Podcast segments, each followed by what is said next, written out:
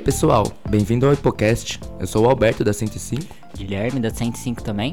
Eu sou a Pati, ou Patrícia, pros íntimos, preceptora da dermatologia do internato. E vamos falar hoje sobre dermatologia.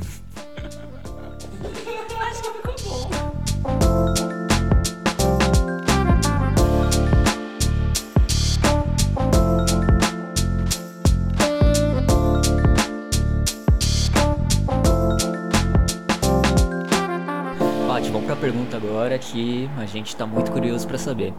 Em que ano, assim, que você vê o pessoal abrindo consultório e quanto que você vê a galera tirando com esse consultório no começo? Consultório particular, eu acho que demora um pouquinho mais, né? Pra você alugar o seu espaço, tudo, é, e se estruturar. Eu acho que, assim, a partir de formado em dermato, uns 3, 4 anos. Dá para ir começando aos poucos, mas acho que em quatro anos você fica mais estabelecido, né? É, atualmente é mais difícil a gente conseguir essas, esse credenciamento em convênio. Eu acho que também os médicos estão tendendo a não atender mais convênio, né? Então assim acaba sendo consultório particular e meio que por mês eu acho que considerando, vendo assim, meus colegas, eles conseguem tirar assim uns 30 mil por mês, sabe? Uau! Porque, por exemplo, procedimento cirúrgico Bom. é o que dá mais valor agregado à consulta e procedimento estético é o que mais dá. Entendi. Que, por exemplo, é, o preenchedor, é, toxina, tem o valor X e acaba cobrando 4X, assim, 4, 5X, assim, sabe? Então é o que acaba dando mais grana, pelo menos para dermato. Legal. Para você atender só clínico é mais difícil, porque aí você não agrega tanto valor, assim. De consulta, eu vejo que recém-formado acaba muito cobrando conforme o preço da clínica em que você está trabalhando. Entendi. Porque eles querem que os preços sejam meio equivalentes, porque fica um pouco dispar, né? Sei lá, se eu cobro, sei lá, 200 reais e a chefe do meu consultório cobra 700. Aí vão pensar, nossa, por que essa coitada cobra 200 reais? Então, em geral, a gente tem que meio que alinhar um pouco os preços. Mas eu vejo que o pessoal tem cobrado é, de consulta dermatológica assim, em torno de 400 a 500, assim. Tá, interessante. Legal. Então, no começo, o pessoal vai trabalhar numa clínica de alguém mais velho e Isso. fica ali até se estabilizar e ter os seus Isso. próprios pacientes. Muitas vezes acaba nem trabalhando com a mão na massa, você fica meio de aprendiz. Aham. Então, o que eu vejo, muitos ficam aprendendo a fazer procedimento estético, cirúrgico, usar alguma tecnologia. E aí, a dermatologista, a dona da clínica, acaba meio que empregando e dando um salário meio que por hora. Você fica como assistente. Entendi. Aí fica um salário, acho que em média, em 60 a 100 reais por hora. Que é o valor que você ganha para o médico generalista. Para dar um plantão de PS, você ganha mais ou menos 100 a hora, né? Uhum. Então, aí quando você vai tendo o seu paciente, eu acho que você consegue, cobrando particular, você consegue ganhar, assim, uns 400 em média. E aí vem o contraponto do convênio, né? Então, muitas clínicas que a gente trabalha, a gente atende convênio porque a clínica se credenciou, não é a gente que se credenciou ao Entendi. convênio. Então, para vocês terem uma ideia dos convênios mais assim que a gente conhece, Sul América, Bradesco, eles pagam por consulta mais ou menos uns 110 reais, vai, média de 100 reais. E aí o esquema que você faz de parceria com o lugar que você está trabalhando, em geral é 50 a 50, mas tem lugares que você tira menos, você tira 30% e a clínica fica com 70%. Então, de Nossa. convênio é pouco, Tá. é muito pouco, assim. Você ganha menos que um profissional não médico, né? Entendi. Certo. Então, é meio cruel, assim, eu acho que pra, pra nossa formação. Entendi. E como que funciona os pacientes, assim? De onde que eles acabam vindo? Como que você vai montando o seu consultório de fato? Tá? É, da clínica, vou falar da- um pouco da minha experiência, então, como eu fui angariando pacientes. Aham. Então, eu comecei a trabalhar numa clínica que é, tem é, con- é, convênios credenciados, então o grosso da clínica são os convênios mesmo. E aí você vai vendo que você vai conquistando ou não, né, os pacientes. e eu vejo que muitos pacientes que voltam com você são pacientes que se identificaram com a forma que você conduz a, a consulta ou a sua visão da dermatologia, né, a visão que você tem de saúde da pele. Então, o grosso é disso. De paciente particular, É, eu acho que nisso a preceptoria me ajudou também mais uma vez, porque eu atendo muito ex-aluno, aluno, parente de aluno, amigo de aluno. Então, de tanto particular como convênio, o grosso que eu tiro são dos meus alunos, dos meus internos. É, então isso eu sou muito grata assim, a vocês, porque vocês me têm como uma referência mesmo. Legal. Sim, sim. E e é basicamente isso, assim. Tem outras pessoas que usam a alternativa das redes sociais, Uhum. mas eu particularmente nesse momento eu não gosto, porque eu vejo que esse é um paciente que ele não vai se fidelizar a você, sabe? Você vai ser só mais um influenciador, você não é médico, você na visão desse eu posso estar enganada, mas é a visão que eu Uhum. tenho agora, mas ele te vê como uma influenciadora digital dando dicas de pele e skincare. Certo. Então, facilmente ele vai, se ele não gostar, ele não vai voltar, porque ele tem outros médicos que ele pode procurar nas redes sociais que sejam mais do agrado dele. Então, não sei, eu acho uma coisa muito impessoal, sabe? Eu gosto muito dessa propaganda boca a boca, sabe? Uhum. Então, isso que tem me ajudado bastante. Legal. Pô, E na. Tipo, sei lá, pensando no consultório de oftalmo, os equipamentos são muito caros, é muito São, difícil você caros. começar um consultório. Já no caso, sei lá, da PQ, é uma sala, dois, duas cadeiras, Exato. beleza. E da dermato, como que é? Qual é a dificuldade de montar um consultório de dermato? eu vejo que agora está muito mais democrático, né? Até porque eu também estou começando o meu particular aos poucos, um período por semana. Mas eu vejo que agora a dermato está diretamente atrelada a procedimento e tecnologia. Então, por exemplo, de procedimentos, os injetáveis, isso é tranquilo de a gente comprar. Tá. Como se a gente, a gente conversa com os representantes comerciais, a gente consegue fazer um bem bolado. Não precisa de outros, outras, outros instrumentos. Das tecnologias, a gente tem muitas empresas, principalmente aqui em São Paulo, que alugam máquinas. Então, você não precisa comprar uma máquina de ultrassom microfocado, uma máquina de laser, você pode alugar. E aí você tem que. Acho que o, o grande desafio de um recém-formado é você administrar sua clínica, porque muitas vezes no começo você paga para trabalhar, isso é normal, mas aí depois você tem que sustentar isso, né? É. Então, acho que isso é muito bacana na Dermato, porque você pode empregar tecnologia alugando, não precisando bancar uma máquina, porque uma máquina de laser é caríssima, a máquina de ultrassom microfocada é tipo 400 mil reais, assim. Nossa. A gente tem né, bem pouco, né, disso. Então, por isso que de cara, assim, comprar, comprar é difícil, mas alugar você consegue ir alugando. Certo. Legal. Só pra gente ter uma ideia, quanto que custa assim pra você começar alugando um consultório de alguém Tá. pra ter os seus pacientes? Em média, eu vejo, depende muito da região, Aham. mas eu vejo que o preço varia de 500 a 900 por período. Uau. Por período, por semana. Então, assim, um período custa, vai, em média, vamos, vamos chutar, uns 800. Aí você usa dois períodos, aí 1.600 por semana, são quatro semanas, 1.600 vezes quatro. Tá. Né? Então fica 6.400. Período 4 horas. Período, é, período mais ou menos 4 a 6 horas. Entendi. Então aí você paga, assim, Nossa. mais ou menos isso. Mas varia de especialidade para especialidade também. Para dermato eu vejo que é mais ou menos isso. Mas aí, por exemplo, você pode fazer também uns bem bolados. A gente. Por isso que é importante você saber se relacionar com as pessoas. Não ser falso ou político. Tato social. Sim, ter tato social. É uma coisa que eu até falo pra vocês, assim, na, na turma de vocês tem muitas pessoas que você não se identifica e não gosta. É. Mas acho que isso é importante pra você também ser uma figura de referência pra especialidade que você for fazer. Sim. Porque as pessoas vão referenciar, sabe? Isso tem também. ah, Um outro veículo de captação de paciente é a minha turma. Minha turma é tipo, ah, a Paty está trabalhando. Então, é importante você saber se ajudar, ser justo nas divisões de plantão, sabe? Sim. Isso fica marcado, gente, assim, sabe? O interno cuzão que só quer se dar bem, fica marcado, sabe? Tipo, é verdade. Sim, sim. E você não se dá bem no final. Você fica mocosando as coisas, tipo, não adianta. É, feio isso, sabe? Sim, isso é muito uma coisa que você aprende de casa e da sua personalidade. Mas você vai ver que, no final das contas, você não se dá bem, sabe? Uhum. Sim, sim. Entendi. Paty, e aí, pra você se especializar, pra você conseguir pegar mais mão em procedimento, você acha que é necessário depois você acabar fazendo um outro curso de cosmetria, um outro curso, não sei, de trico e por aí vai, Pra você conseguir selecionar cada vez mais seu paciente? Ótima pergunta, assim, essencial. Eu acho que você escolher, por exemplo, a complementação do que você gosta mais, né? Porque eu acho que é importante você ter uma coisa formal, sabe? Um título do tipo me especializei. E das outras coisas que você vai tendo na demanda de consultório, é ótimo porque é muito democrático agora. A gente tem vários cursos que a gente consegue fazer uma imersão.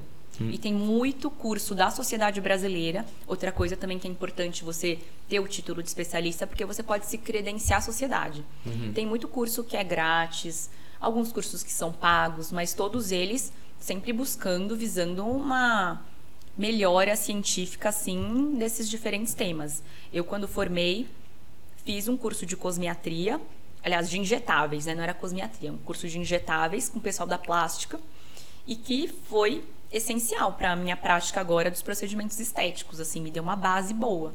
Uhum. E o curso, esses cursos são cursos caros, tudo, mas é um investimento. Acho que a gente tem que pensar a longo prazo. Que nem eu falo, ah, no consultório às vezes a gente paga um pouco para trabalhar, mas pensa a longo prazo. É. Né? Então, agora eu estou pagando para trabalhar, mas depois você vai fazendo na ponta do lápis, você vai lucrando um pouco. O curso, sei lá, você paga. Esses cursos são caros, assim, tipo, 5 mil para um final de semana. Eita. Mas assim, você vai e faz um procedimento estético, você faz quatro procedimentos estéticos, pagou. Uhum. Sabe assim, então tem, tem que pensar nisso, assim. Certo. E questão de estética, eu imagino que mexe muito com a expectativa dos pacientes, né? De, uhum. É comum ter, sei lá, processo ou alguma reclamação é, nessa área da estética? É muito comum, né? É muito uhum. comum. A gente precisa se proteger, é uma coisa que a gente não aprende na faculdade. Uhum. Uma coisa que a gente não aprende na faculdade, administrar o consultório.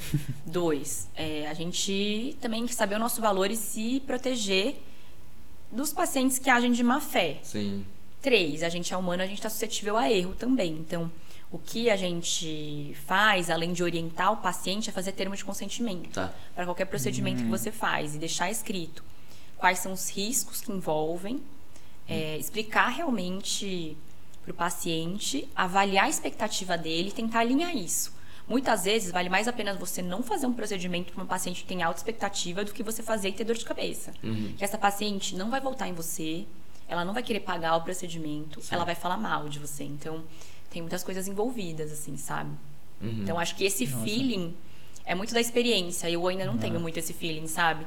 De tipo ver qual é a expectativa do paciente, porque no fundo você só tá bem intencionado querendo fazer seu trabalho e ajudar a pessoa e lógico, também ganhar o seu dinheiro, né? Uhum. Seu rico dinheirinho. Então, Certo. E o dermato que quer, ele é, não quer ir para a área de estética, quer só as doenças, da pênfigo, vitiligo, psoríase. tipo, é, essa pessoa tem espaço no mercado? Tem, tem espaço no mercado, ainda mais se ela for bem formada. Hum. Assim, é engraçado que quando a gente é residente, a gente morre de medo de não ter emprego, né? É, uhum. sim. E tem um peso muito grande a nossa faculdade e a residência no nosso nosso assim no que a gente fez assim. Tem um peso muito grande as pessoas ficam super impressionadas assim sabe? Então com tranquilidade a gente consegue tá. emprego bons empregos. No começo é inevitável a gente tem que trabalhar mais isso em qualquer especialidade não só médica né? Uhum. você acaba trabalhando mais grade horária assim e sua hora vale um pouco menos, mas depois isso melhora. Eu acho que assim, desempregado a gente não sai. Uhum. Mas aí seria a área mais de consultório também ou seria mais hospital? É para trabalhar sem, sem estética. Mais acho que consultório, consultório. mesmo, é. Tá. Porque a parte hospitalar de dermato é muito particular, né? É uma especialidade, sim, preponderantemente ambulatorial. Uhum. Então, poucas coisas ah, tá. são hospitalares, assim. Mas certo. tem muitos ambulatórios que são atrelados aos hospitais. Então, tem ambulatório de dermato do Oswaldo Cruz, sabe? Tem, então, tem umas coisas que são atreladas aos hospitais. Uhum. Mas consegue com certeza, assim. Eu acho que o rendimento não vai ser tão grande desde o começo se você faz os procedimentos estéticos. Uhum. Isso eu acho importante a gente ter essa visão também para conquistar seu paciente, porque muitas vezes seu paciente, você constrói uma confiança porque você tratou uma doença dele e ele quer fazer procedimento estético com você. Eu acho muito chato você falar, ai, olha, eu não faço, vai para essa paciente. Você uhum. pode perder seu paciente, sabe? Ah, então acho que é isso. Paty, eu tenho um amigo que tá pensando em fazer dermato e ele hum. gostaria de acabar indo para a área de tricologia eventualmente, né? Ah, é. E aí eu vejo que nem sabe é. quem que é. Eu sei que é. não sabia que era é, Os caras são fã. e aí eu vejo que assim, no HC pelo menos na parte de dermatologia, é muito focado para a questão de doença, mesmo ancenias, psoríase e, e por aí vai. E aí faria sentido para ele talvez buscar uma residência em algum local que estivesse mais um vínculo estético mais forte, ou vale a pena você ter uma construir uma base boa em doenças dermatológicas para depois você ir para a parte de estética mesmo? Vale a pena ter uma base boa, porque assim, nesse momento que ele ainda não está fazendo a especialidade, para ele, ele quer fazer trico, mas ele pode mudar de ideia depois. Mas uhum. se ele for para uma residência totalmente voltada para isso que no momento ele acredita que seja o que ele quer fazer, ele fica um pouco restrito, né? Então acho que assim uma boa base de dermatologia uhum. e até assim se isso sei lá surgirem outras tecnologias, sabe, que descartem talvez os procedimentos de tricologia, então aí você vai ficar com uma mão na frente e atrás, né? Então a gente precisa ter planos planos B, assim. Então acho que uma boa residência. E aí depois talvez na escolha da da residência de dermatologia ver talvez serviços ou faz assim, faz um numa escola boa, né? de dermatologia e depois procurar complementações de tricologia ou de transplante capilar em outras áreas. Eu acho que isso é um caminho mais seguro. Legal. Legal. Paty, é, a gente tem visto também que principalmente na área de rádio, né, que está se desenvolvendo muito a gestão de inteligência artificial, eles acabarem fazendo diagnósticos só simplesmente por reconhecimento de padrão. Você acha que essa, esse tipo de tecnologia pode eventualmente migrar para a parte de dermatologia, em que você acaba só batendo o olho e putz, você sabe o que, que a pessoa está tendo, ou é algo que está mais distante de vocês? Eu acho que uma coisa mais híbrida, né? Não uhum. acredito que 100% em 10 anos a gente perca a nossa autonomia de dermatologista. Eu acho que os rádios sofrem essa ameaça já há uns 10, 20 anos e nunca aconteceu. Porque uhum. eu acho que a correlação clínica mesmo é muito. É muito. Você tem que ter essa destreza, né? Assim, para ter esse, esse refinamento que eu acho que a máquina ainda não tem. Hum. Falando em dermatologia, eu acho que não, e eu falo com tanta confiança, assim, porque uma parte do exame dermatológico é palpação. Né? Então, ah. é uma coisa que os softwares não vão conseguir ter essa destreza. Né? Então, acho que talvez reconhecimento de padrão, padrão derma, dermatoscópico, isso pode ajudar para fazer uma triagem? Pode, mas eu acho que é inevitável você não ter resolve. uma pessoa certo. especialista, tanto para o raciocínio como para o exame da semiologia mesmo, sabe? acredita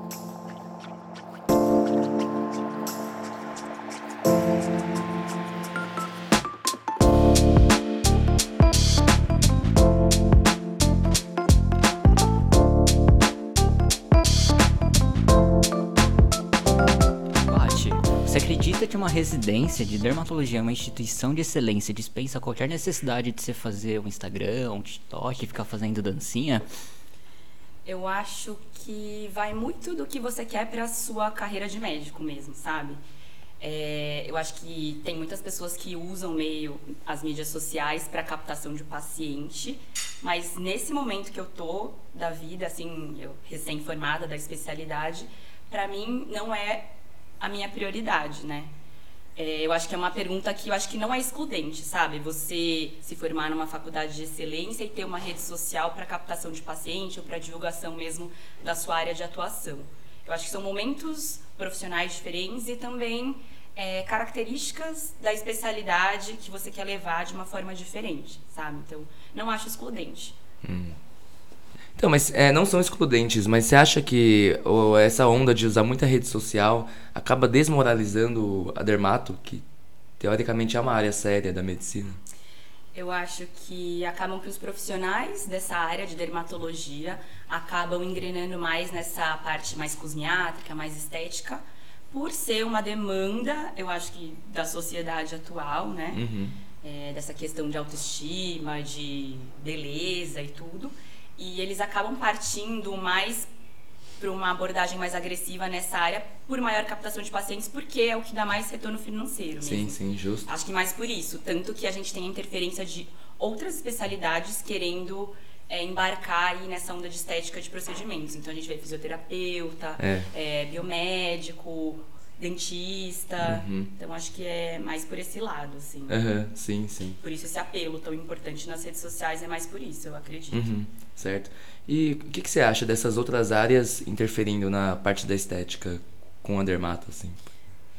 É, eu acho delicado, porque eu acho que não tem o conhecimento técnico, né? Não Hum. tem a formação que a gente tem com relação à anatomia, né? Com relação das complicações, principalmente. Acho que não tem uma responsabilidade técnica do que a pessoa vai fazer. Certo. Mas, de algum modo, eu acho que a dermatologia precisa é, reforçar, na verdade, os pilares que, que levaram ela para o auge dela, que é realmente o conhecimento técnico da análise de lesão, sabe? Então, acho que os bons profissionais dermatologistas, lógico, podem fazer estética? Podem, mas eu acho que eles têm que reforçar o seu campo de atuação para a gente não perder essas Aham. doenças para outras especialidades. Então, é, conduzir muito bem dermatite atópica, que é uma doença da nossa especialidade, que a imuno vai aos poucos pegando, fazendo uns testes alérgicos. Hum, verdade. É, por exemplo, urticária também é uma área que a gente Uhum. está perdendo para imuno. Então, muitas vezes, quando você pergunta para alguém, ah, tem urticária, putz, eu preciso ir num alergista. Não, você precisa ir num dermatologista, É. né? A afecção primordial é da lesão elementar na pele. Aham. Então, acho que é isso, assim. Eu, eu não sou avessa à estética, gosto de fazer também. Mas eu acho importante os bons profissionais, aqueles que foram bem formados instituições de renome, hospitais e escolas tradicionais, eu acredito que essas pessoas têm que realmente levantar a bandeira da dermatologia para a gente não Certo. perder o nosso olhar clínico e cirúrgico para as coisas que realmente fazem da nossa especialidade que ela é hoje. Justo. Mas não tem nenhuma, tipo, regulação, né? De, ah, tal, sei lá, o dentista pode interferir em tais áreas. Saiu, saiu a determinação de conselho, assim, Ah, né? tem.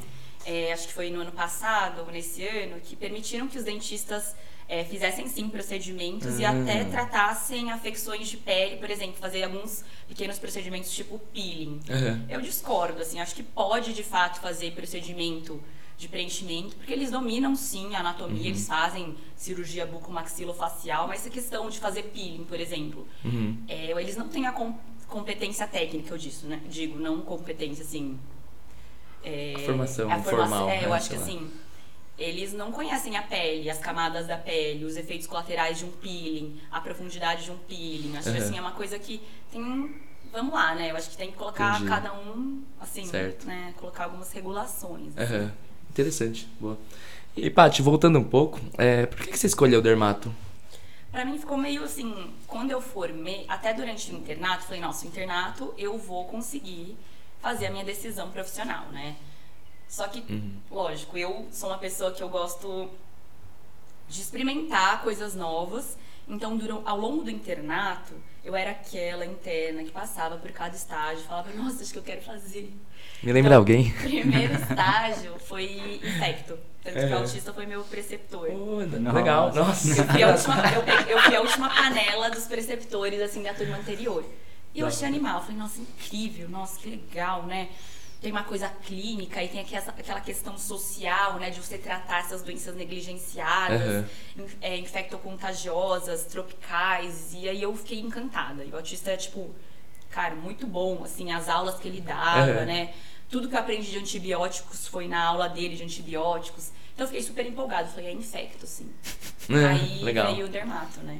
Ah, Aí eu, nossa, dermato é muito legal, gente. Olha, você reconhece o padrão e realmente também tem essa coisa de, um de você ter uma figura social.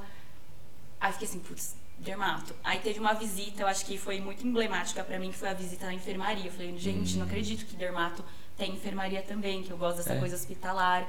E eram os casos mais graves, e todo mundo fazia meio chacota da dermato, né? Ai, pomadinha, É. né? Aí foi quando eu me deparei mesmo com, com aquela paciente, né, que tinha um pênfilo, uma doença autoimune, Uhum. sem toda a cobertura da pele, cheia de erosão, cheia de bolha. Então, pra mim foi muito impactante. Então, eu via que aquilo também versava com outras outras especialidades clínicas. E Aham. eu via a figura do do médico dermatologista, sabe? Naquele momento Certo. tão crítico do paciente conseguir compensar uma doença aut- autoimune, conseguir conduzir também as complicações clínicas que o, a falta de barreira, né, que é o pênfigo É. implicam. uhum, Então, pra mim foi muito impactante, assim, ver a figura daquela paciente mesmo. certo. Era o vulgar ou foliáceo? Era vulgar. Uh, É o único que existe, né? Olha só. Internado tem outras coisas, É. mas fica, fica para outros episódios. certo. Paty, é, você disse que foi uma interna que gostava de todos os estágios que você passava, né? O que você acabou usando assim como critério para putz, eu acabei gostando muito mais de dermato do que das outras? Eu acho que quando eu saí, eu ainda estava muito perdida. Eu acho que o que ajudou muito foi conversar com pessoas em diferentes fases da carreira. Então, pessoas que estavam na residência, pessoas que já tinham recém-formadas e pessoas que estavam bem encaminhadas na especialidade. Hum. E também acho que uma experiência pessoal, né? Então, como eu falei para vocês quando vocês rodaram no internato, eu trabalhei por dois anos. Uhum. Então, experiência de PS, experiência de, sei lá, fazer exame de piscina. É meio tosco falar isso, mas eu tive uma pequena experiência e na minha experiência eu acabei indo para dermato justamente pela resolutividade, uhum. né? Então assim, uhum. você olha a pele, você define padrão, uhum. então você faz um diagnóstico sindrômico e você testa as hipóteses diagnósticas. Então, para mim era uma coisa muito visual, que muitas vezes não dependia da história. Então, isso ajudava muito a você ter um público muito amplo na hora de você tratar. Lógico, médico tem um papel social em qualquer especialidade que ele escolhe. Mas, por exemplo, a anamnese, eu não dependia da anamnese para fazer uhum. o meu uhum. trabalho. Então, uhum. isso, isso me ajudava. Então, podia ajudar muito em populações muito carentes, uhum. até populações muito sofisticadas e, e, e, que tiveram ensino superior, por exemplo, sabe? Então, era muito democrático. E aí, o fato da resolutividade, de ter, putz, não sei o que é, posso fazer uma biópsia, isso pode me ajudar ou não então isso é legal também e ter essa parte clínico-cirúrgica. Então eu sempre gostei de fazer procedimento. Uhum. Então unir a clínica mesmo do raciocínio clínico com a parte da cirurgia, lógico, procedimentos hum, não tão grandes, tipo abrir uma barriga, assim, era uma uhum. coisa mais restrita à pele, né? Pequenos procedimentos, exérese de tumor, alguns retalhos que a gente acaba fazendo junto com a plástica. Então isso acabou me motivando a escolher dermato. Uhum. Entendi. E você na... ficou dois anos, então, depois... Dois anos trabalhando. Entendi. Então, na primeira, no primeiro ano, eu prestei.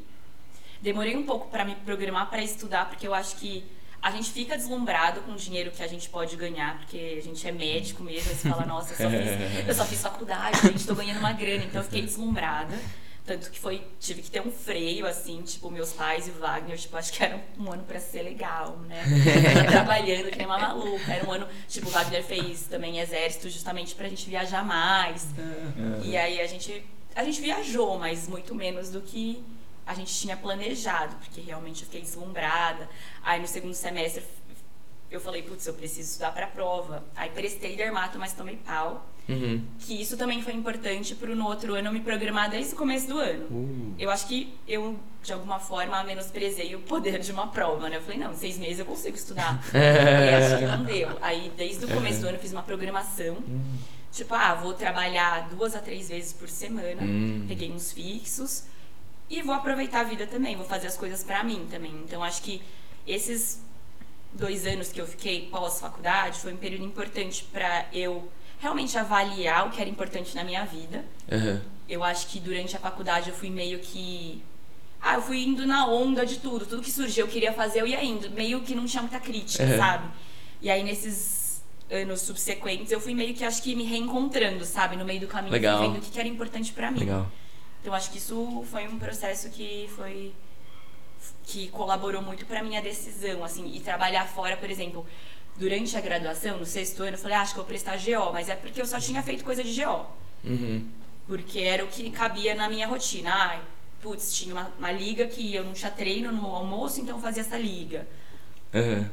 Então eu acabei achando que era isso que eu queria. Mas na minha prática, assim, como médica generalista, eu fui vendo que eu não queria um público restrito, sabe? Uhum. Atender só mulher em idade fértil. Eu gostava muito de atender criança, mas eu gostava de atender é, população idosa também. Uhum. Gostava de atender homem, mulher. Então eu gostava de ter contato com diferentes públicos, sabe? Certo. Então acho que isso também ajudou bastante a eu mudar de, de decisão e escolher dermato ah, ah, então você, você chegou a prestar outra área? Prestei. GO? Prestei. Prestei GO assim que eu formei. Ah, tá. Mas era assim, Caraca. eu também não queria muito prestar. Eita. Mas assim, prestei. É dei aquela é. estudada, não rolou também. então foi uma coisa que, tipo, eu fiquei, putz, hum. vamos ver, vamos fazer uma decisão acertada, Nossa. sabe? Imagina se tivesse passado. É. Você teria feito já? Putz, eu acho que eu teria existido. né? Uau. Da hora. eu teria Interessante. legal, verdade. legal. Porque também a parte cirúrgica é bem cirúrgica, assim, também. Não sei se eu. É. E a parte cirúrgica é tipo aquela barrigona, né? É. Aberta, assim. Então acho que são mais pequenos procedimentos. É, então, Paty, e na- nesse ano que você não passou em GO e foi, ficou, estudou por conta para prestar dermato, é, você chegou a fazer cursinho? Como que foi a preparação? No primeiro ano eu não fiz cursinho, Aham. não teve muita preparação, né? Mas assim, a partir do segundo semestre eu comecei a conversar com o pessoal da faculdade que eu tinha contato, o pessoal que nadava comigo. Falei, ah, posso estudar com vocês? Mas assim, chegando meio de paraquedas no segundo semestre, elas já estavam com um ritmo de estudar desde o começo do ano, mas elas me acolheram, mas era outro foco, sabe? eu sim, não tava sim. também tão comprometida porque era o lance também do trabalho, da grana e sei lá, Aham. eu tava meio sem ritmo. Mas estudei e a programação foi uma mini programação de Uhum. alguns meses, tipo quatro, Certo. cinco meses. Que pra mim foi insuficiente. Tem pessoas que conseguem, mas pra mim foi insuficiente, não rolou. Aham. Mas e no ano seguinte? No ano seguinte eu fiz cursinho desde o começo Tá, do ano, Tá. mas também pra mim eu ficava meio avessa a cursinho, porque era uma coisa que a nossa faculdade ficava, É. ah, ninguém faz cursinho, ai, que fazer cursinho. Mas só que, tipo, eu não tava, eu não tinha vínculo na faculdade. Aham. E eu não tinha como me motivar me programar. No ano anterior eu já tinha visto que, assim, se eu dependesse da minha motivação, eu estudava uma vez por semana. Uhum. E ficava meio solto, sabe? Eu queria ficar lendo. Não, você tem que estar direcionado pra prova. É, sim, sim. Então acho que uma coisa pra mim ficou muito clara, assim, foi que é, as pessoas não passam não porque elas são burras, longe disso, né? Porque todo mundo que passa em medicina tem uma cognição, né? Assim, sim. adequada e superior à média. Mas é assim, é estudar pra prova. Então Sim, tudo que a sim. gente for fazer tem que preparar focado nisso. Então pra mim foi isso, sabe? Aham. Então eu foquei pra prova. Vestibular de novo. né? É, Voltou o vestibular. vestibular de novo. Exato. Então eu comecei a fazer cursinho desde o começo do ano, começou em janeiro. Uhum. Não deixei de fazer as minhas coisas, que era viajar. Então, nesse segundo ano, foi o ano que eu fiz uma viagem grande com o Wagner. Ele tinha saído da aeronáutica. Uhum. A gente fez uma viagem grandona, a gente foi pro Sudeste Asiático, foi animal. mas- Faltei um mês no cursinho. Mas assim, tipo, Ah, deu sabe, certo deu fim. certo, É. assim, porque depois também tinha reposição. Então podia assistir as Ótimo. aulas de novo. Então teve isso. Uhum. E aí foi meio sofrido pro Wagner esse ano, porque as aulas eram de, de sábado. E Uhum. eram, sei lá, umas 8 horas de aula. Certo. E era presencial, então era bem sofrido pra ele, porque era assim, final de semana, ah, vamos viajar. É. Aula do cursinho. Mas eventualmente a gente viajava e eu assistia as reposições. Então teve uma programação de cursinho. E aí fiz um grupo de estudo desde o começo com pessoas egressas da faculdade que também não tinham passado, que também eram amigos meus da, da faculdade, da natação. Então a gente fez um grupo de estudo de, de três pessoas inicialmente. E no final a gente pensou em juntar com, com o pessoal da faculdade que estava no sexto ano. Uhum. Porque é bom que assim, o grupo de estudo tava todo mundo na mesma. A gente ia juntos na aula, então a gente tinha os, os nossos Legal. encontros fazendo exercício, então era meio que todo mundo junto. Então isso é importante pra ter o ritmo. Entendi. E você chegou a cogitar não fazer residência? A, tipo, viver como médica e tô bem Putz, assim. eu cogitei um tempo. Foi até uma conversa que eu tive com meu pai, que quando eu comecei o, o segundo ano de, de trabalho, assim, meu pai falou assim, cara, eu acho que isso tá te fazendo sofrer, isso não faz bem, sabe? Meu pai, meus pais não são médicos. Aham. E eu não tava vendo como isso. Eu falei, putz, acho que, pai, é- faz parte. Acho que é mais um rito de passagem que eu tenho que fazer. Uhum. Outra prova, sofrido. E meu pai ficou assim, tipo, você tá ganhando bem, Uhum. Você consegue guardar dinheiro, você É. consegue ter uma vida confortável, trabalhando três vezes por semana. Acho que você precisa avaliar mesmo, porque eu acho que você precisa ter em algum momento uma qualidade de vida que eu acho que você não tá tendo. E foi uma coisa que eu pensei, mas só que também trabalhando era uma coisa que à medida que eu fosse ficando mais velha, a minha energia ia se esgotar, porque rotina de plantão cara, Sim. esgota, assim. Sim. Você envelhece 50 anos em Sim. 5, assim, Sim. sabe? Ainda mais que, como eu era nova na escala, eu pegava os noturnos. Então eu era uma morcega, assim, Sim. sabe? Eu chegava Aham. e ficava super cansada. E aí eu vi que realmente uma especialidade ia me proporcionar uma maior qualidade de vida, ainda assim fazendo coisas que eu gosto. Que realmente medicina era o que eu, é o que eu gosto, sabe? Aham. Então, foi passageiro esse pensamento. Interessante. Legal. Pode ter uma, uma parte dessa história que eu achei bem interessante, o fato de você ter parado dois anos, assim, né? E você recomendaria para as outras pessoas que estão um pouco na dúvida em relação à escolha da sua carreira de residência, de fato parar, dar uma pensada, trabalhar? Ou você acha que, putz, escolhe uma aí, faz, vê se você gosta e você vai pensando? Muito delicado isso que você está me perguntando, ainda mais que eu sou preceptora do internato, vindo de anos que cada vez menos pessoas prestam prova de residência e cada vez menos pessoas prestam dermato. Então foi um, uma crise no departamento até, mas eu acho que você tem que é um período que você tem que olhar para dentro mesmo, sabe? Eu falei para vocês que talvez tenha me custado dois anos para eu ter, realmente entender o que eu queria, mas você tem que olhar para dentro porque no fundo a gente sabe realmente o que a gente quer.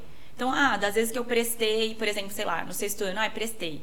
Prestei porque a galera prestou, mas no fundo também não queria passar, sabe? Eu queria ter uma experiência mais diversa, assim. Eu queria sabe, fazer um pé de meia para fazer as uhum. viagens que eu sempre quis fazer, mas também não queria que meus pais bancassem. Uhum. Então acho que olhar para dentro, realmente fazer uma lista, assim, sabe, avaliar o que, que, você quer. Você sabe realmente qual especialidade você quer, porque tem pessoas que sabem. Uhum. Tem pessoas que fizeram a graduação toda voltadas para a especialidade. Então realmente isso, ver se você tem certeza que você quer. Outra coisa, eu acho que ver de uma forma também do funcionamento da sua família. Sabe? Qual é a sua função na sua família? Pô, seus pais estão bem, seus irmãos estão encaminhados, você precisa ajudar financeiramente? Hum. É uma coisa que você quer? Porque eu acho que eu acho que com a inclusão também de, de alunos de escola pública, com essa democratização do vestibular, que eu sou super a favor, a gente tem estudantes de dif diferentes classes sociais, então que cumprem diferentes papéis nas famílias. Então acho que realmente precisa avaliar isso, sabe? Porque mesmo que uma faculdade de medicina seja pública, são seis anos que você não vai estar tá produzindo. Uhum. Pelo contrário, você vai estar tá lá gastando dinheiro da sua família que está investindo em você. E também é um dinheiro público do Estado que está investindo em você. Então acho que a gente tem que pensar, eu sempre reforço muito para vocês, né? Uhum. Esse papel social, assim, estão investindo na gente, sabe? Então acho que avaliar, olhar para dentro e realmente ver. Se você não souber, melhor ainda. Eu acho que respondeu. Se você não souber, eu acho que você precisa passar talvez um ano reavaliando o que que, que, que é importante para você. E eu acho que a prática como médico generalista enriquece muito a gente, sabe? Hum as experiências que a gente tem, a gente vê que não é né, a última bolacha do pacote, porque muitas vezes a gente sai e fala, nossa, formei na USP, é. foda. É. Aí você vê que você é um Zé Ninguém, né? Que você não sabe nada da vida. A medicina ainda é muito crua para você, a gente idealiza muito, você tem aquela. Eu tive, né, aquela desilusão de formado, de muitas coisas que você indica, que vocês acham, que você acredita que seja o melhor tratamento para o paciente, não é o que o convênio permite ou não é o que o dinheiro dele permite, uhum. então isso é muito foda. É, é, então acho que é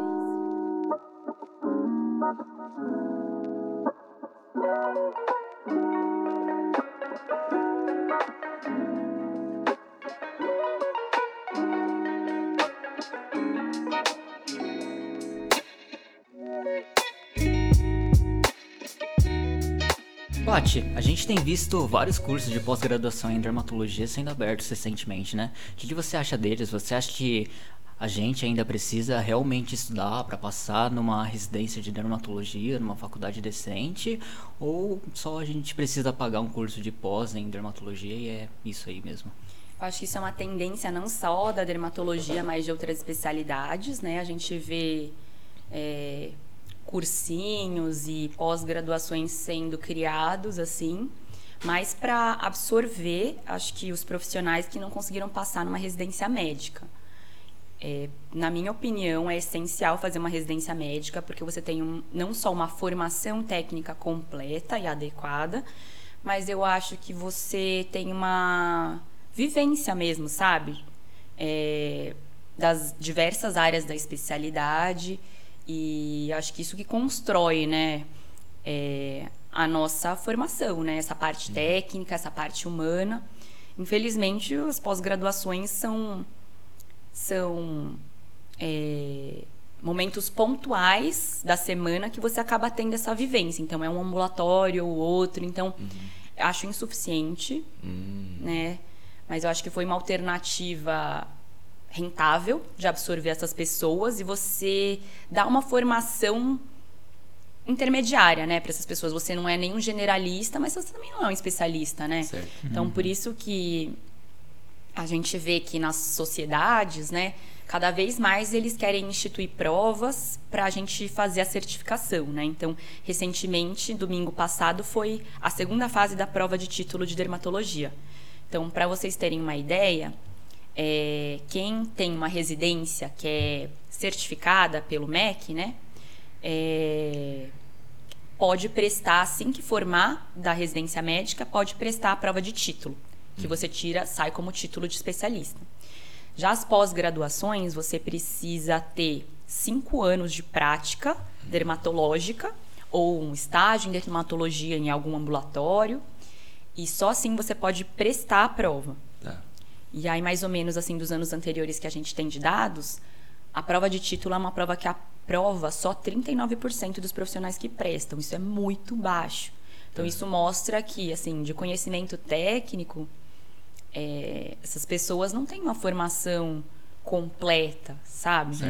Então, para mim, é essencial uma residência médica, tanto pelo conhecimento técnico, porque eu acho que é o conhecimento técnico é, prático e teórico, ter também o conteúdo científico, de você entender a importância, acho que ainda mais nos dias de hoje, né, pandemia, a gente entender a importância do método científico, que o que a gente faz não é empírico, né? Se a gente prescreve o medicamento, não é porque a gente ah, tem um, a descrição anedótica desse medicamento. Não, não é, não é feitiçaria, é medicina, é método científico. Então, isso acho que ainda mais no momento que a gente vive hoje, sabe, de pandemia. Então, acho que é a gente mais do que ninguém precisa reforçar que a medicina é uma ciência e que que a gente tem que ter essas vivências, por mais que a gente não goste de fazer pesquisa tudo, tudo que a gente pratica tem evidência científica, né? Tem método. Paty, falando um pouco da residência de dermato, é o básico. São quantos anos? São três anos, Uhum. né? Antigamente, na época que eu fiz residência, o primeiro ano era clínica. Então você passava no Nossa. pronto-socorro de clínica médica, você passava na UTI da Infecto, você passava em alguns ambulatórios da Infecto e de especialidades clínicas, tipo hemato, endócrino. Aham. Só que atualmente é, são três anos de dermatologia pura. Ah, tá. Então, você já entra é, no departamento Certo. mesmo, tocando os ambulatórios, tocando enfermaria. Mas na, na sua época. Na minha época, que não faz tanto você, tempo. Você rodou no, na clínica. Rodei na clínica, então meu R1 inteiro foi na clínica. Ah, Aí eu tive ambulatórios diversos é, nas especialidades e em pronto-socorro e também em UTI. E você sente que é, hoje sente falta? Tipo, é, como você enxerga essa mudança? Hoje no R1 já entra na área da dermato. Eu gostei da mudança porque são mais anos pra gente ter dermato, que é uma especialidade muito extensa, né? Eu acho que das especialidades é, a que mais tem é, CIDs, né? Tem mais doenças, mas ao mesmo tempo acho importante a formação de um médico generalista, porque, por exemplo, é, na minha turma, muitas pessoas já tinham tido a experiência de trabalhar, então você tinha essa prática de clínica geral. Mas muitas pessoas que passaram direto e foram direto para a especialidade tinham um olhar muito particularizado voltado para dermatologia. Muitas vezes muitas vezes não, né? O paciente não é só dermatologia, não é só pele, né? Embora seja o maior órgão, não é só pele. Tem várias complicações clínicas que você precisa estar atento. Certo. Então, o que eu vi era isso, assim, o manejo, sabe? Certo. certo. Então, eu acho importante ter um ano de clínica assim. Tá. Mas assim, vendo a- os, os R1s hoje, que você já entra direto na, na dermato, como que é um pouco a vida deles, assim? O que, que eles é, têm nesse ano e como dá pra trabalhar fora? Como que é a vida? Dá para trabalhar fora. A grade horária, pelo menos na residência da USP, assim, é uma grade horária tranquila, né? A gente começa às sete e meia os ambulatórios e à tarde termina assim, no máximo, máximo às quatro e meia, cinco. Tem a enfermaria que eles têm que fazer os plantões, então acho que talvez essa seja a parte mais crítica. Mas de horário, é, é um horário que não não viola muito né, a sua sanidade física e mental. Mas respeita aquela assistente e tantas? Respeita. A dermato Ah, respeita. Mas eu acho que o que é complicado talvez seja o clima lá, porque é um clima de muita exigência, um clima Certo. muito hierárquico. E hoje eu vejo que essa hierarquia não é muito bem vista assim pras no- pelas novas gerações. Então, Hum, é- ah, eu tá. acho que ela é mal interpretada. Certo. Eu acredito que a hierarquia não que eu seja, nossa, ela é autoritária. Não, mas eu acredito que a hierarquia dentro do departamento seja uma coisa de ordem. A gente precisa organizar o ambulatório, tocar o ambulatório e hierarquizar a função do residente, do assistente, do interno. Então, cada um tem que fazer a sua parte. Então, isso em Certo. conjunto, eu talvez não falar hierarquia, mas acho que uma ordem, né? Sim, sim. Então, acho que é importante isso. E na, no R2, como que muda?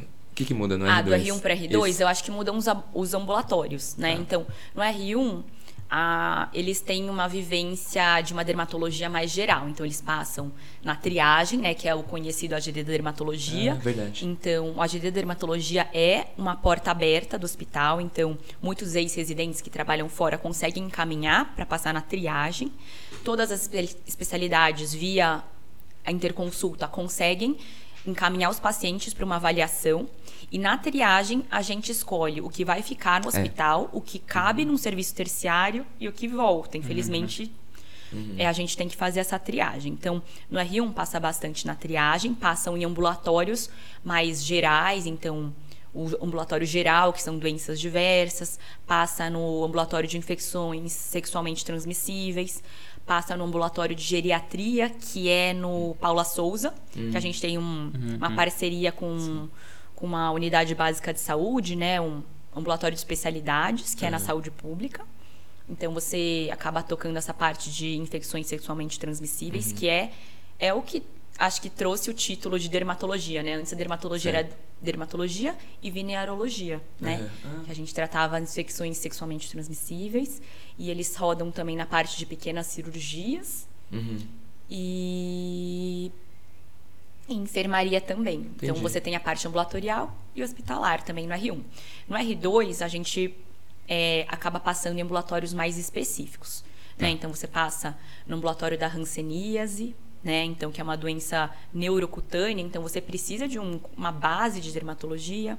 Você passa nos ambulatórios de doença autoimune, então colagenoses e doenças bolhosas autoimunes passa na cirurgia fazendo procedimentos maiores, né? Assim, não só desbastamento de calo, mas fazendo realmente cirurgias de shaving, biópsias. Uhum. É, passam na enfermaria com outro contexto, né? Então você meio que é o a gente brinca, né? O chefinho da enfermaria, então você é, é mais velho que o R1, então você já sabe é, os fluxos, né? O que cavar, como internar, é porque eu acho que num hospital, escola, público, tem muita burocracia para internação. Acho que no Sim. particular também, mas tem muito mais burocracia, porque você precisa da ficha para faturar, para você, para o hospital ganhar dinheiro com a sua internação, ganhar o adequado, é, como que funciona uma farmácia, uma farmácia de alto custo. Então você aprende esses trâmites também burocráticos. Certo.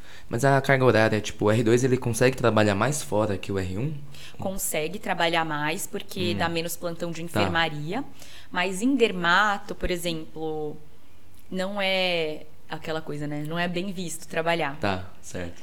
Então, os chefes, eles querem que você tenha experiência 100% de dermatologia na residência. Você não está apto ainda a trabalhar como dermatologista. Certo. Primeiro porque na lei você não tem o título de especialista, você não tem o registro de especialista, que é o RQE, você não tem CRM. Então, é, aliás, você tem o CRM, né? Mas você não tem o título de especialista. Então, se você for trabalhar, é mais numa parte mais geral. É. Muda um pouco na conjuntura do R3. Para o final do Hum. R3, a gente começa mais a se movimentar a procurar emprego. Tá. Então, eu mesma comecei a trabalhar. O ano letivo termina em fevereiro, né? O último mês de residência. Eu comecei a trabalhar no final de janeiro, começo de fevereiro. Uhum. Que comecei a trabalhar numa clínica e tal. Mas o pessoal, em geral, não tem essa experiência de dermatologia. Fica meio off-label, né? O pessoal talvez acompanhe algum dermato fora para aprender. Mas não é Aham, uma prática Entendi. comum. E na, no R3, que, que, como, que muda, como que é o R3 em relação aos outros dois anos? O R3 você passa a ter mais responsabilidade ainda. Você roda nos ambulatórios específicos, então, de novo, bolhosas, dermatite uhum. atópica, imunossuprimidos, linfomas. Então, é, você tem mais autonomia, mas todos os atendimentos, como um hospital escola, são discutidos né, com os assistentes que são os responsáveis pela sua conduta. Mas você tem uma certa autonomia no, no, no estágio de interconsulta, que eu acho que é o estágio mais legal. Acho que todas as especialidades rodam na interconsulta mais para R2 e R3. Hum. Então, você é responsável pelas avaliações de outras especialidades. Muitas coisas são simples, muitas vezes é uma lesão elementar que é benigna e as outras especialidades têm dúvida. Então, isso a gente não precisa discutir. Ah, uma queratose seborreica, não é tá. um melanoma. Mas quando são casos mais complicados, por exemplo, de farmacodermia, uhum. é, ou uma doença autoimune que abre é, durante a internação, aí a gente tem os nossos assistentes para discutir as condutas. É, uhum. Além disso, também a gente roda no ambulatório no ICESP uhum. que é o ambulatório dos linfomas, que eu acho também muito bacana, que você vê também o terciário do terciário, né? Porque uhum. você vê, aliás, o quaternário, né? Porque tem agrega mais tecnologia para o tratamento desse paciente. É um paciente que está fazendo, por exemplo, um tratamento quimioterápico, uma radioterapia, muitas vezes faz uma uma por exemplo, um tratamento que precisa de um auxílio da saúde suplementar, tipo uma fotoférese extracorpórea nos linfomas. Então, é uma coisa que a gente. É uma coisa gradativa, sabe? Tá. No R3 você vai, você vai tendo mais autonomia, certo. assim. E carga horária? É pior ou melhor que o. É igual. É igual. É igual. Tá. Mas tem a vantagem de você não dar plantão em enfermaria. Ah, Mas com a pandemia, acho que isso mudou um pouco porque a especialidade da dermatologia teve que contribuir com os plantões de UTI e de enfermaria por conta do Covid. Então, isso acho que pegou um pouco é, na residência para eles. Uhum, certo. Entendi. E depois, Paty, você faz os três anos, para onde que você vê o pessoal indo? Faz algum outro ano de especialização, algo mais específico assim? Sim, eu acho que hoje em dia, como tem essas pós-graduações, como tem muito dermatologista, a gente também precisa de, de se diferenciar. Eu acho que a gente se diferencia assim por uma boa formação, um hospital aí tradicional, né, um hospital escola com uma boa especialidade, com uma boa residência médica, mas eu acho que cada vez mais a gente está se especializando, seja na clínica médica, seja na cirurgia, então tem as possibilidades de você fazer um R+, que a gente chama de fellow, né, uma complementação. Uhum. Então, na dermatologia você pode fazer complementação cirúrgica, que você faz os pequenos procedimentos, faz exérese de tumor, e a partir daí você pode fazer também a cirurgia de MOLS, uhum. que eu acho que é um, uma área que até agora né, os dermatologistas têm conseguido manter na especialidade. É, tem a especialidade de oncologia cutânea, que é a parte de onco mais clínica, que você é, aprende a conduzir os linfomas, né, os melanomas, você também participa do ambulatório dos transplantados, né? Então, pacientes transplantados de órgãos sólidos e órgãos não sólidos também têm mais suscetibilidade a ter neoplasias cutâneas, né? Por uhum. essa uhum. imunossupressão é, pelas medicações, né? Então, tem a oncologia cutânea, a cirurgia, tem a tricologia, né? Que hoje em dia a gente tem aí bastante tecnologia envolvida nas alopécias, quedas de cabelo. É, o hospital oferece essa complementação, mas, por exemplo, é uma complementação que está mais restrita às doenças de alopécias cicatriciais. Por exemplo, a parte de transplante, a gente não faz transplante Entendi. capilar. Uhum. Tem também a dermatologia pediátrica, é, que a gente acaba vendo as genodermatoses, a dermatite atópica, hum. e tem também a cosmiatria, né? Então tem uma especialidade, uma complementação lá no hospital que faz os procedimentos de estética. Certo. Legal. Legal. E aí, Paty, queria que você contasse agora pra gente um caso que você viu durante a sua residência que fez com que você consolidasse sua escolha na dermatologia. Nossa, isso acho que é bem fácil de falar, porque são muitos casos, acho que é difícil escolher um, assim.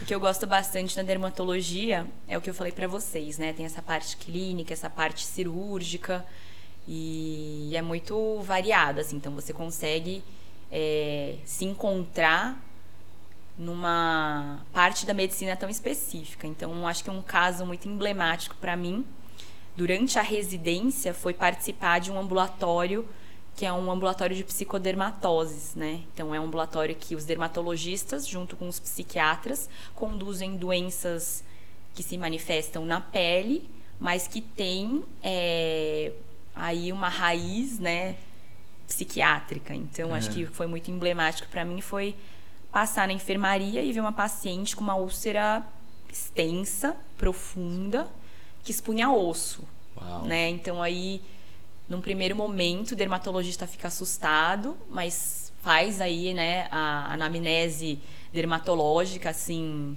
faz o raciocínio dermatológico, semiológico, dermatológico, que é olhar a lesão, descrever, na cabeça você abrir as suas hipóteses diagnósticas, etiológicas, e aí aos poucos ir descartando, né, aos poucos essas hipóteses diagnósticas. Aí de exclusão a gente ficou com a hipótese psiquiátrica, porque todas as etiológicas foram descartadas, seja por biópsia, seja por cultura, seja, seja por exame laboratorial e também pela história que a paciente contava, né? E aí, aí veio a parte da anamnese, que a gente faz de uma forma secundária, e que era uma paciente que tinha um, um transtorno psiquiátrico que a gente pediu ajuda para psiquiatria ajudar a colocar aí nas caixinhas deles, né? Se era transtorno de humor, se era transtorno de, de personalidade. E a paciente, lógico, né? Não falava que era ela que produzia as lesões, então pra gente ficou muito difícil. Então, em conjunto com a psiquiatria, a gente conseguiu fazer o diagnóstico, que era uma dermatite que a gente chama de factícia. Ela manipulava as lesões, só que ela manipulava tanto que ela fez uma úlcera que tocou o osso, Uau. assim. Então, para mim foi um caso desafiador, que até hoje para mim esses casos psiquiátricos pesam um pouco porque é de exclusão, eu acabo é, me envolvendo com o paciente, indo um pouco com a história e para mim fica mais difícil o diagnóstico. Você fala, nossa, nada bateu na minha semiologia dermatológica. Aí eu fico sempre assim, ai, não quero julgar o paciente e, e botar a culpa na doença psiquiátrica, mas eu acho que isso é um caso muito emblemático de que uma boa formação de residência médica faz você fazer esse tipo de diagnóstico. Ah, Ainda mais tá. o diálogo com outras especialidades que cada vez mais é, eu acho que é necessário, né? Assim, a gente, a gente vê muita gente se meter em especialidade do outro. Eu acho que a gente consegue humildemente pedir auxílio e saber que isso tá dentro do meu escopo e isso tá fora, assim, né? Legal. Entendi. Você chegou a entender por que, que ela provocava as lesões nela mesma? Sim, tinha um, tinha um fundo, assim, sabe? Ela era uma pessoa que ela tinha um transtorno obsessivo compulsivo, então Hum. ela tinha um ritual de manipular a lesão, assim, Uau. de, de cavocar, assim, a, a lesão, assim. E é legal que você consegue até ver qual que é o mecanismo, assim, sabe, pelo qual os pacientes fazem. Assim, a biópsia, muitas vezes, consegue mostrar qual que é o mecanismo que a pessoa se auto-infringe, assim, sabe? Aham. Então, sei lá, por exemplo, se a paciente usa um método de sucção, ela faz uma bolha que não tem uma clivagem que é autoimune, é uma imu- imunofluorescência que é negativa, não tem outro anticorpo envolvido, sabe? Uma coisa mecânica que envolve necrose, então é muito bacana. Então eu acho, eu gosto bastante dessa área, assim. Pô, interessante. E como que você foi parar na preceptoria? Nossa, eu fui parar de paraquedas um pouco, porque assim, quando eu era aluna, é, eu gostava muito de todos os preceptores que passavam. Tive o autista, tive o João, tive a Aninha da PED, que depois virei amiga. Então, assim, pra mim eram muito os modelos, assim. Eu olhava, assim, e admirava. Uhum. Porque também eu via pessoas que eram meio que o meu perfil, sabe? Eu queria, eu queria fazer uma especialidade, mas eu também não queria ser super coxinha, sabe? De tipo me envolver só e me voltar tudo pro hospital e só para estudo. Eu queria ter a vivência de uma faculdade. Eu queria curtir, queria ir para as festas, mas também queria fazer trabalho científico. Então eu olhava, é, admirava essas pessoas que eram meio parecidas comigo. Então na- quando era interna eu falei, nossa, seja lá o que eu for fazer, eu acho que eu vou querer ser, ser preceptora, Uau, né? legal, legal. Então eu gostava. Mas só que aí na residência a gente vai se cansando, né? Tipo, putz, são três anos intensos. É. E aí no final do ano você só quer se formar, sabe? Você fala, meu, eu só quero pegar aqui meu diploma, quero pegar meu registro especialista, eu quero me mandar. E era isso, eu tava cansada fisicamente, assim, sabe? E emocionalmente, assim, ainda mais que teve a pandemia, sabe? Eu falei, nossa, que coisa louca. E aí a diretoria do hospital também meio que obrigou, né, os residentes a serem, a participarem, né, é, do Covid, de uma forma um pouco autoritária e tal. Então teve, teve uns BOs, assim, que eu acho que a gente, como médico, é essencial você ter essa figura social, que eu sempre friso para vocês. Mas assim, pô, a gente. A gente é médico e a gente tem o nosso valor, a gente é bem formado.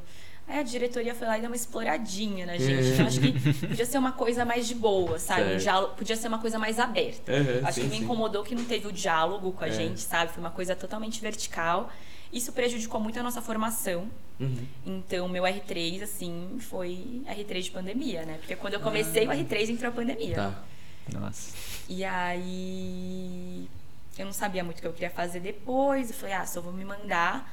E aí o que eu falei pra vocês, assim, de conversar com os mais velhos, né? Então, conversei com colegas que eram dermatologistas, que tinham acabado de se formar, conversei com colegas, colegas não, conhecidos que já eram bem estabelecidos e conversei com professores. Acho que assim, é, foi agora o dia dos professores, eu eu admiro muito os professores que passaram pela minha vida e que de uma, alguma forma, seja ela positiva ou negativa, acho que eu sempre falo pra vocês internos que a gente sempre tira a lição de tudo isso, assim, do profissional que você quer ser e do profissional que você não quer ser. Uhum.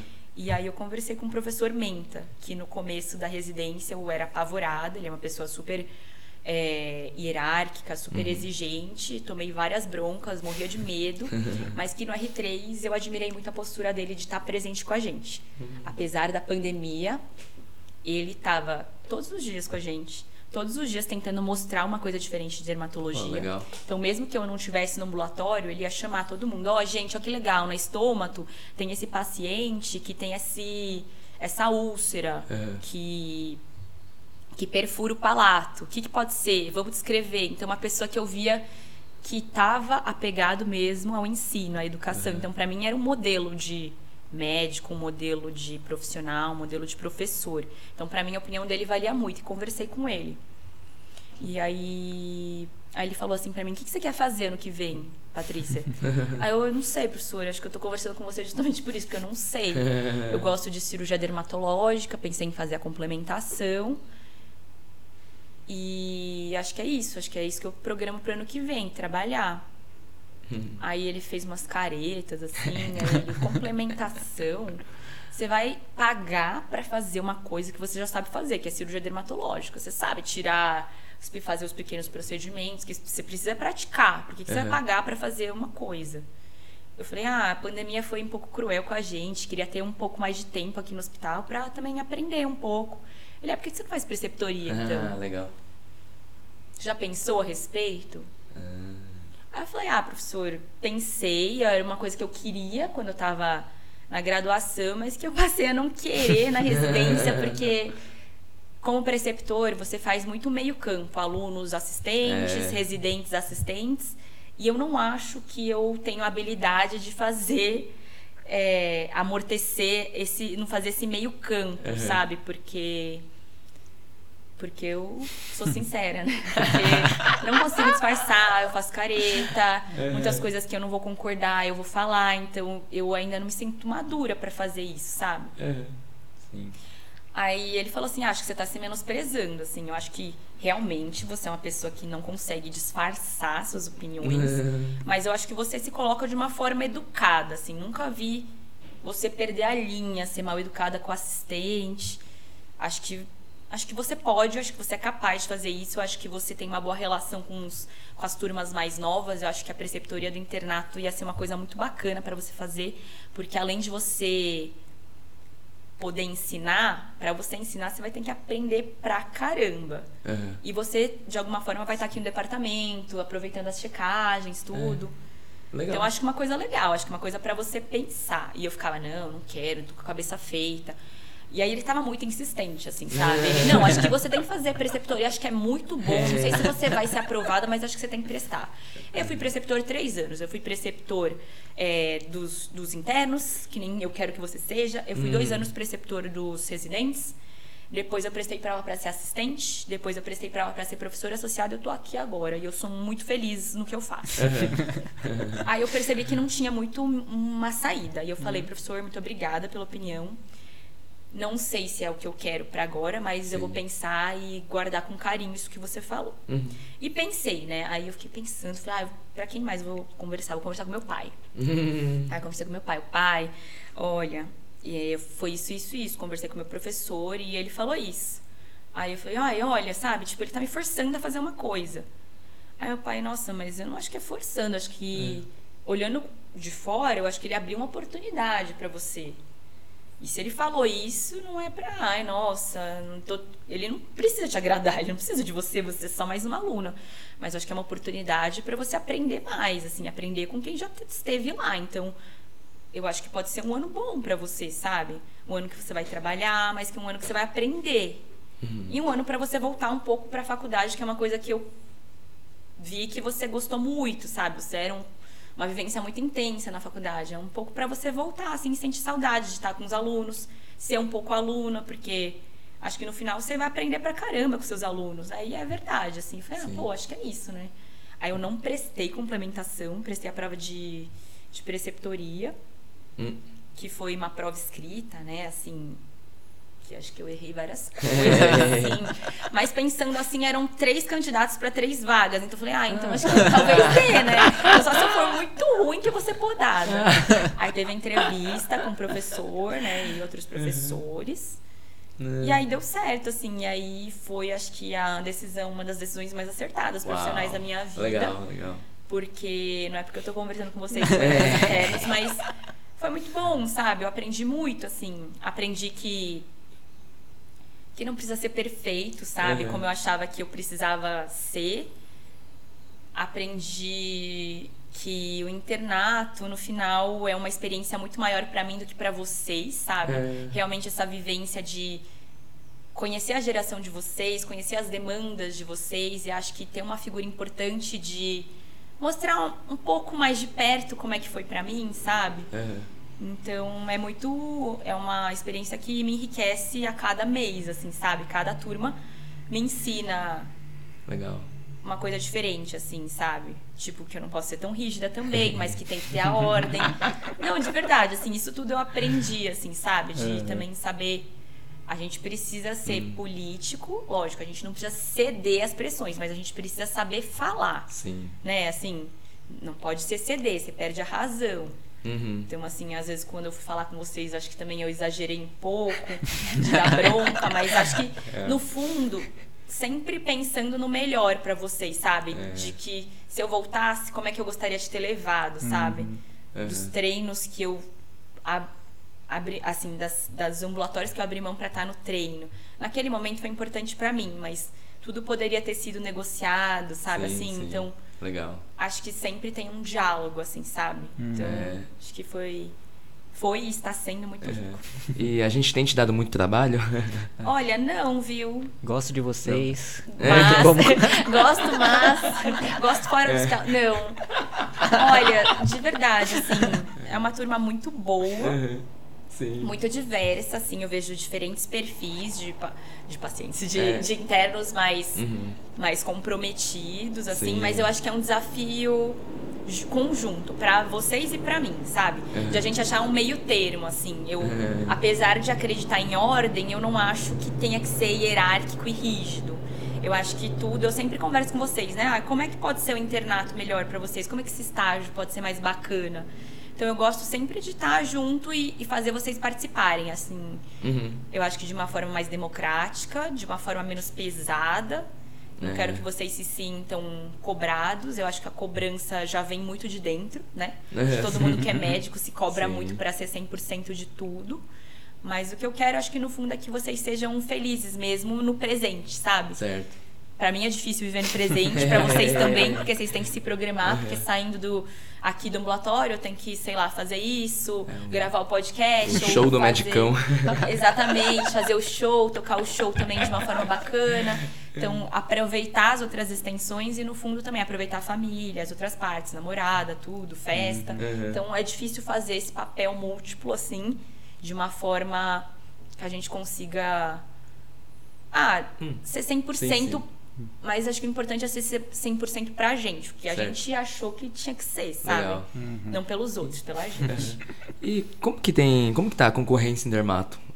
é alta, né? É, eu não acompanhei muito, mas nos últimos tempos eu vi que assim ficava meio neurocirurgia, Hum, neuroclínica e depois vinha dermato. Ficava meio que entre os tops concorridos, assim. então sempre foi assim. Sempre Tá. foi.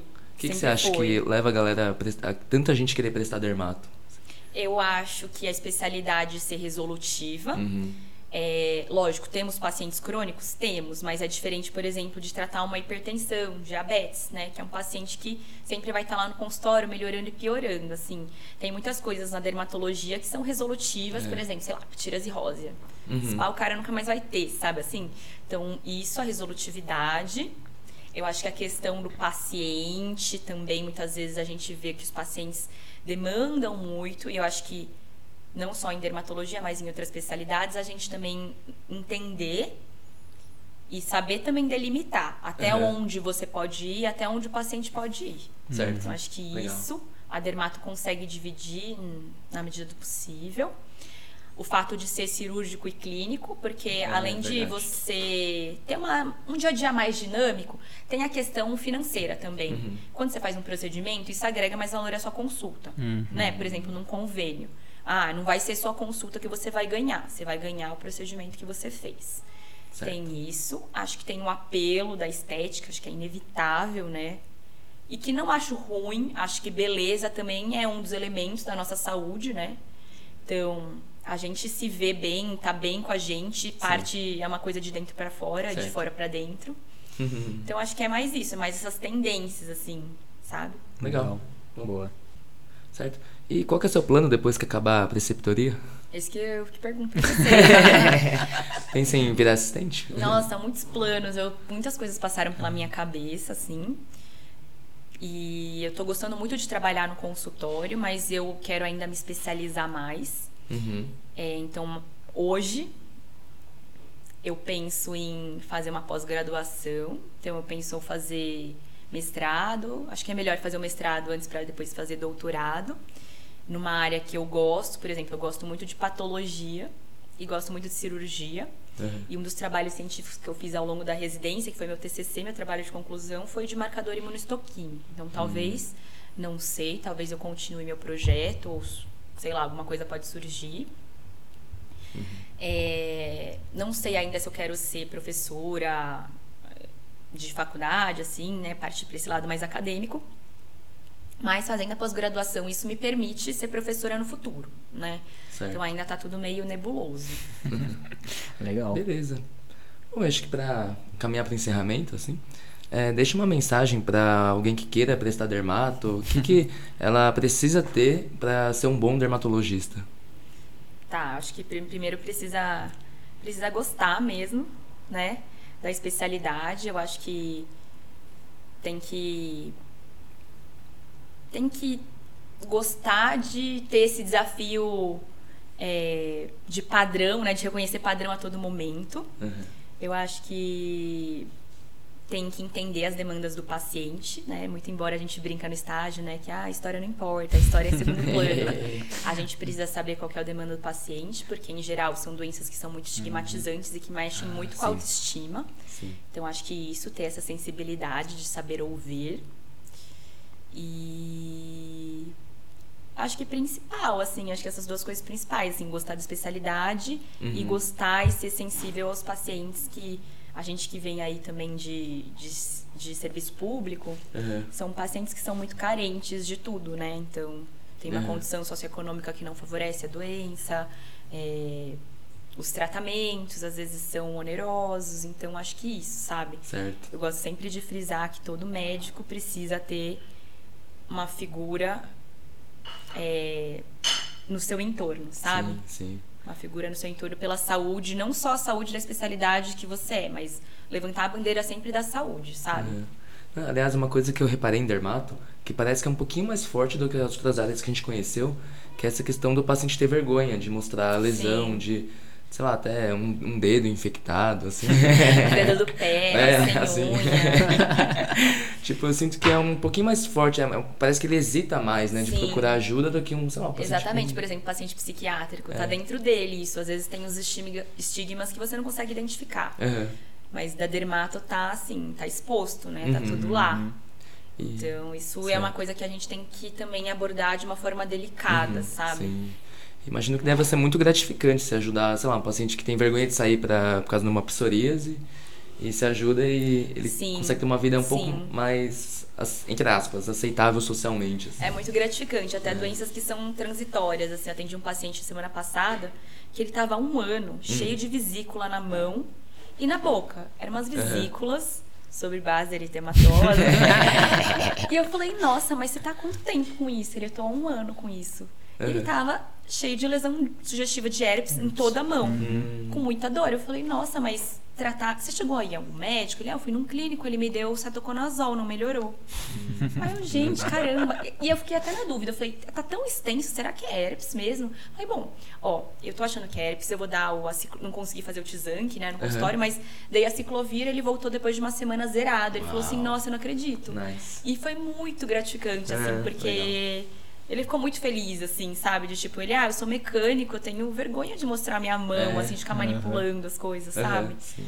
Então, Legal. é muito bacana. E eu acho que também essa questão da dermato lidar bastante com estética, você acaba meio que lidando com coisas que incomodam, estigmas que incomodam, mas de pessoas um pouco mais saudáveis do que a doença dermatológica. Porque Uhum. toca na gente também. é Sim, desconfortável você ver um paciente cheio de bolha. É. Né? Sim, então claro. acho que é mais saudável pra gente ver gente Uhum. né, pele íntegra, bem. Resolutiva. Muito obrigado pelo papo. Ah, eu que Obrigado ter agradeço.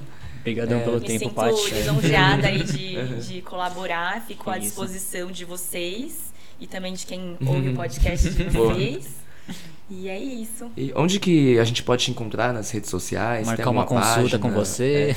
Nas redes sociais, minha rede ainda não é pública e profissional, Uhum. mas no Instagram é patricia.ang, A-N-G. Uhum. É, vocês podem me encontrar no departamento de dermatologia, de, das 7h30 ao meio-dia, no quinto andar do PAMB, bloco 2B. e de consultório, vocês podem me encontrar de segunda, quarta e quinta, das 2 às 19 na clínica Plopper, Uhum. que é lá no Higienópolis, na rua Itacolomi.